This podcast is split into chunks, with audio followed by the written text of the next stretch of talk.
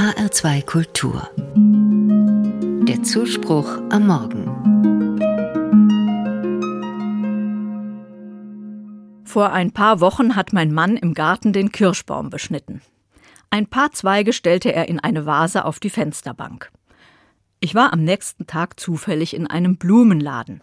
Dort stand allein und wunderschön ein blühender Quittenzweig zum Verkauf. Kurzerhand nahm ich den hübschen Zweig mit und stellte ihn zu den Kirschen aus dem Garten. Und dann überfiel mich die Hinterlist. Mal sehen, wann er es merkt. Mal sehen, was er sagt, dachte ich und wartete ab. Nicht lange und mein Mann stand staunend vor der Vase.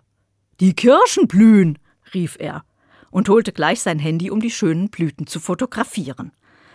Ich warf ein, das ging aber schnell, am kommenden Morgen ging der erste Blick meines Mannes zur Fensterbank, ob denn schon eine weitere Blüte gekommen ist. Vorsichtig bemerkte ich, dass die anderen Zweige sehr verschlossen aussehen und auch kleiner sind als der Zweig mit den offenen feinrosa Blüten. Ich wies meinen Liebsten dann auch auf die Farbe der Blüten hin. Ist das wirklich ein Kirschzweig? Sieht so anders aus. Da antwortete mein Mann, dass er ja nun die Zweige mit eigenen Händen abgeschnitten habe und es eben Kirschen sind. Hm. Was ist wirklich? Was ist wahr? Spätestens jetzt hätte ich sagen sollen, dass der blühende Zweig ein Kuckucksei ist. Aber ich ließ das Spiel weiterlaufen, weil ich sehen wollte, wie weit eine vorgefasste Meinung trägt. Mit eigenen Händen, hatte mein Mann gesagt und überlegt, ob sich hier eine Kreuzung vollzogen hat. Manchmal blühen Kirschen auch anders und vielleicht ist es der Klimawandel.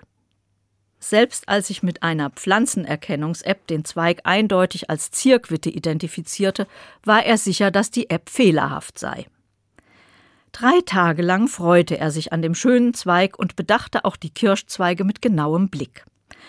Am vierten Tag wurde es mir etwas mulmig und ich sann auf Aufklärung. In diesem Fall aus der fremdverschuldeten Unmündigkeit. Ich beichtete meinem Mann den Quittenzweigkauf und entschuldigte mich ein bisschen für meine Hinterlist.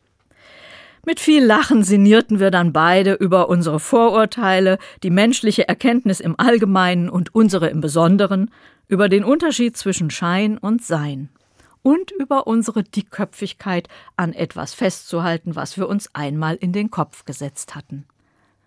Manchmal dauert es eben mit der Wahrheit, aber sie lohnt sich zu finden.